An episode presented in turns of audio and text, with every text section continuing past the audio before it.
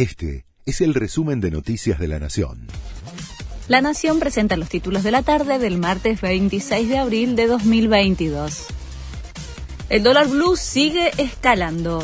Después de haber permanecido en calma desde finales de febrero, el tipo de cambio paralelo avanza por sexta rueda consecutiva. Se venden los arbolitos porteños a 210 pesos, 4 pesos con 50 centavos más caro que en la jornada previa, y acumula una suba de 15 pesos en una semana. Se mantiene la alerta naranja para la ciudad y alrededores. El Servicio Meteorológico Nacional estima que son altas las probabilidades de que caiga mucha agua, con ráfagas, actividad eléctrica y granizo.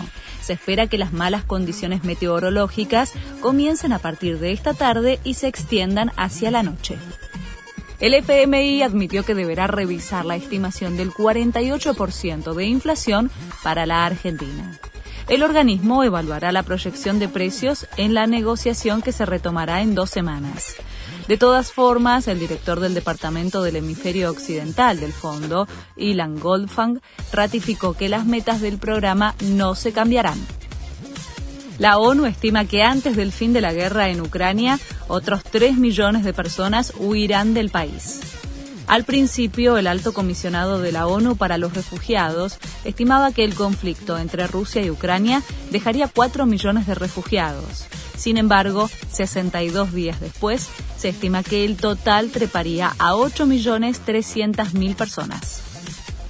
Gran expectativa por el regreso de Roger Federer al tenis. El suizo, considerado el mejor tenista de todos los tiempos, jugará en octubre el ATP 500 de Basilea, su ciudad natal. La información la publicó un periodista y biógrafo suizo en su cuenta de Twitter. El ex número uno del mundo, de 40 años, está inactivo por una lesión desde junio de 2021. Este fue el resumen de Noticias de la Nación.